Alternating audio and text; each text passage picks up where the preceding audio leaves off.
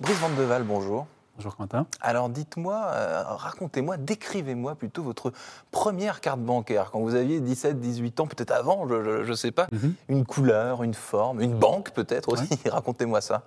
Alors euh, très clairement, c'était une banque euh, belge. Comme vous le savez, je suis originaire de Bruxelles. Euh, banque qui s'appelait à l'époque Dexia, mais qui est devenue la Belfus. C'était une euh, carte de débit maestro. Euh, donc je- quelque part, j'étais déjà destiné à, à peut-être rejoindre Mastercard un jour. À diriger, le maestro de, de Mastercard. Voilà, Mastercard France.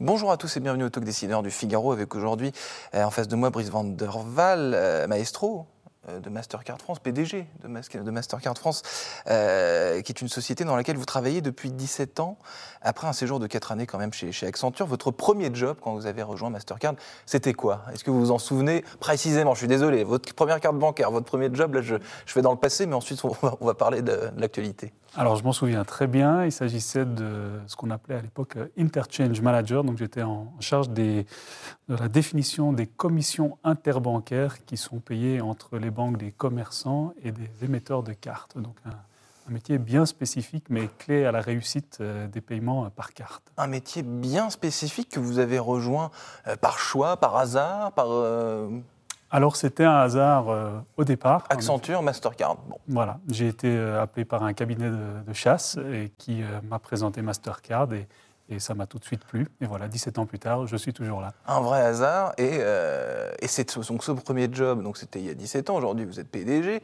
Euh, Est-ce que vous vous êtes dit, euh, peut-être un peu, trivial comme question, vous vous êtes dit un jour, tiens, dans 15, 16 ans, je serai PDG de Mastercard Est-ce que c'était votre ambition Ou alors, de fil en aiguille, bah voilà, année après année, bah on vous propose, on vous challenge, et puis.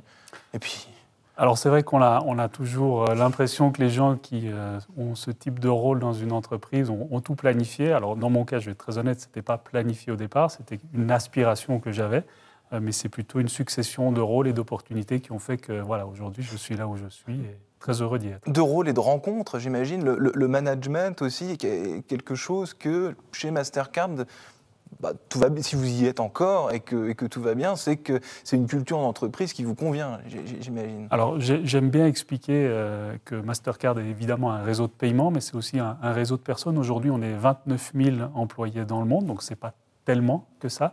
Et finalement, c'est comme une grande famille où il y a, énormément de, de personnes qui y sont depuis de nombreuses années. Et donc le réseau fait qu'en effet, ça, ça vous permet d'avoir des opportunités Donc, euh, au sein de l'entreprise. Votre, votre cas n'est pas isolé, c'est-à-dire chez Mastercard, on, on reste longtemps. C'est pas, c'est pas une boîte qu'on quitte facilement, quoi. C'est assez rare. Euh, les gens euh, s'y plaisent et, et aiment euh, voilà, euh, avoir des carrières euh, variées et euh, relativement longues. Même les jeunes, les, les- les- les- les talents, comme on dit, que vous, talents, que vous recrutez. oui, euh, ben voilà, on- on- en général, on, a, on a pas mal d'opportunités, aussi bien au niveau euh, du marché français qu'à l'étranger. Donc, on, facilite euh, quand même beaucoup la- les, les- les- disons les, échanges entre les différentes fonctions et puis aussi au niveau euh, régional, on, on permet aux gens de, de- de se déplacer assez facilement. Entre les différents pays, Voilà. euh, il y a de, de l'échange. Par exemple, au siège de, euh, de Mastercard à, à- à Paris, au Trocadéro, vous avez combien de, de nationalités euh, diff- C'est une Ah. bonne question. On, en- on en a, on en a pas mal, on a beaucoup de, on a beaucoup de diversité. Alors, combien de nationalités, je ne pourrais pas vous dire exactement, mais on en Mais a. c'est une volonté de ne pas savoir, justement. parce Voilà, que- et oui. puis, euh, et puis on a, voilà, c'est un, des enjeux pour nous, la diversité aussi bien à la fois en termes de, voilà, d'origine, mais aussi de, de genre. Euh, voilà, c'est ce qui fait la richesse de l'entreprise et ce qui fait que finalement on est, on est là où on est aujourd'hui. Alors, Mastercard, il y a 17 ans versus Mastercard aujourd'hui. L'entreprise a, a bien changé pour, plein de raisons. Est-ce que vous avez comme ça, navré, je parle encore du, du- du passé, mais euh, les enjeux de Mastercard il y a 17 ans, euh, c'était quoi les grands enjeux euh, à, l'époque? À l'époque, bon, c'était pas non plus les années-lumière, mais sur l'échelle du digital, etc., c'est quand même il y a longtemps. Alors, on était déjà en phase d'innovation. Il y a 17 ans, en fait, on, on allait rentrer en bourse. Donc, à l'époque, on était ce qu'on appelait une association. Et donc, on n'était pas coté. Aujourd'hui, depuis, depuis 2006, on est coté sur le marché de, New York. Et donc, ça a évidemment changé beaucoup de choses, aussi bien dans la dynamique, la manière dont on, s'adresse au marché, à nos clients, mais aussi la manière dont on fonctionne. Euh, et voilà, l'innovation, vous le mentionnez, c'est vraiment un des sujets sur lesquels on s'est, on démarqué tout au fil du temps. Et l'innovation, c'est l'argument numéro un. Vous parlez de vos clients. Euh, vos clients, en gros, c'est quoi? C'est toutes, toutes les banques? Alors, on est un, ce qu'on appelle une compagnie B2B2C. Donc, mmh. nous travaillons directement avec les banques, mais aussi avec des grands commerçants, des grands retailers, des compagnies aériennes, des chaînes hôtelières. Mais le cœur de notre métier, c'est vraiment les banques euh, où nous travaillons avec elles, mais aussi en ayant d'autres acteurs comme les fintech, qui étaient vraiment les, nouveaux acteurs, et puis tout ce qui tourne autour de la crypto. Maintenant, il y a beaucoup d'acteurs dans ce domaine-là qui arrivent. Donc voilà, nous, en fait, on est au cœur de l'écosystème et on travaille avec, avec tout, le monde.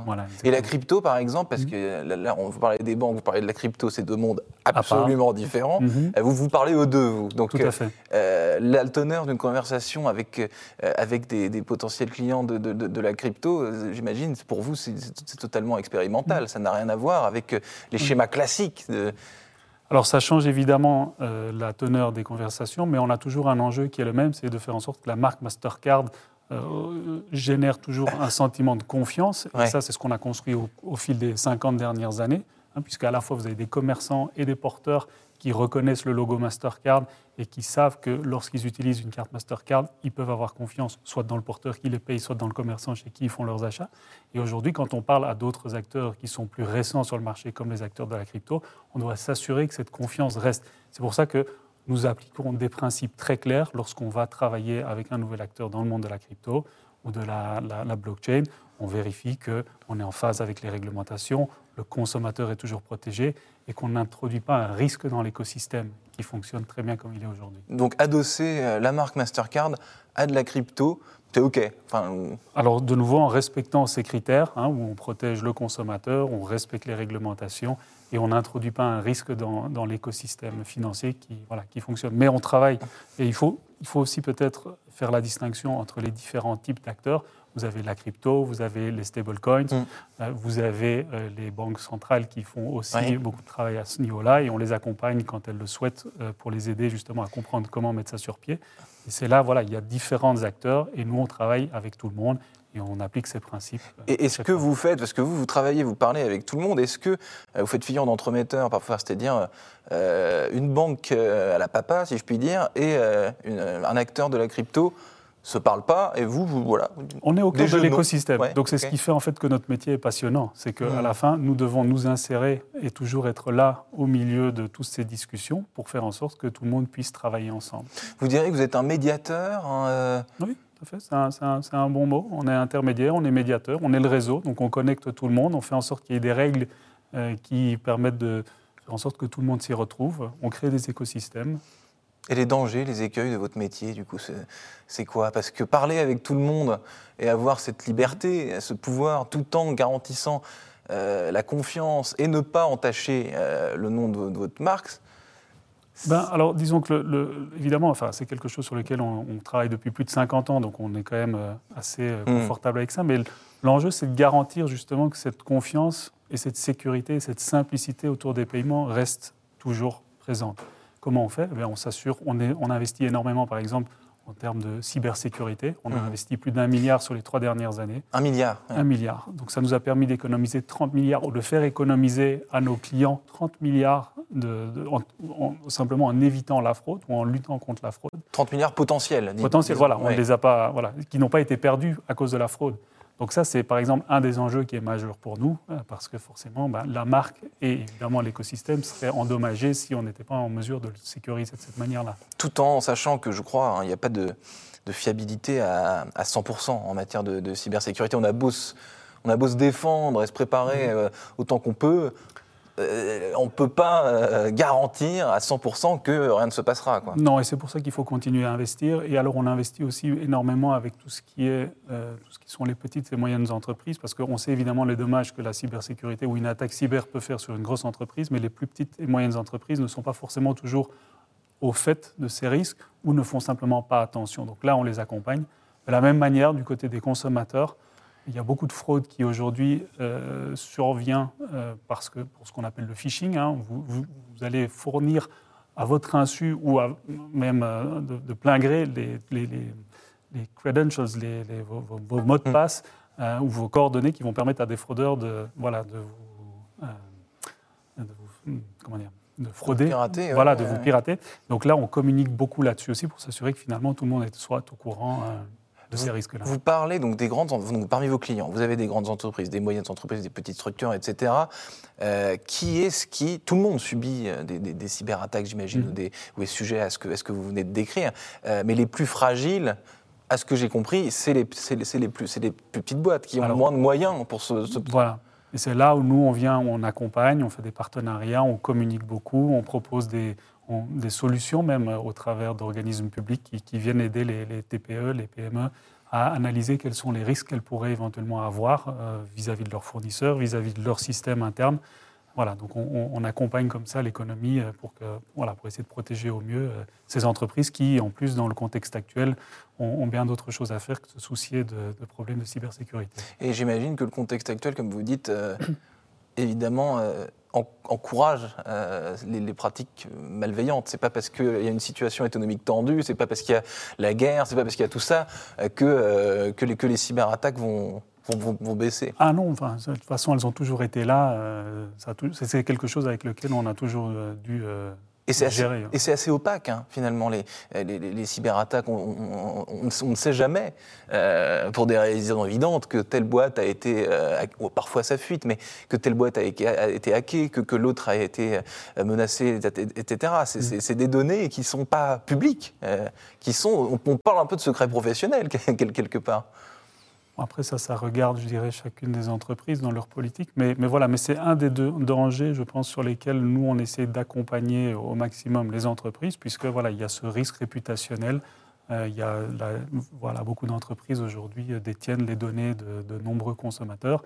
Et voilà, tout ce qu'on peut faire pour les aider à se protéger, on, on est là euh, pour les accompagner. Quand vous recrutez, vous, Brice Van de Waal, vous, vous aimez bien quel, euh, quel soft skills, quel, quel type de personnalité? Moi, J'aime bien les, les personnes voilà, qui sont versatiles, qui ont plusieurs cordes à leurs arcs, qui, euh, qui sont enthousiastes, qui ont envie de, de faire partie du monde, parce que finalement, c'est ça qui, moi, me, me plaît le plus dans, dans l'entreprise dans laquelle tra- je travaille. C'est euh, c'est ce sentiment de faire partie d'un écosystème global. Mm. Euh, voilà. Et donc, euh, Mastercard offre vraiment cette possibilité-là. Et quand je retrouve cet appétit chez, chez les jeunes ou les moins jeunes qui nous rejoignent, euh, voilà, ça me, ça me donne envie de travailler avec eux. Curiosité, enthousiasme, versatilité. Merci infiniment, Brice Van de Waal, d'avoir répondu à mes questions pour le talk décideur du Figaro. Je vous souhaite une excellente fin de journée. Merci beaucoup, Quentin.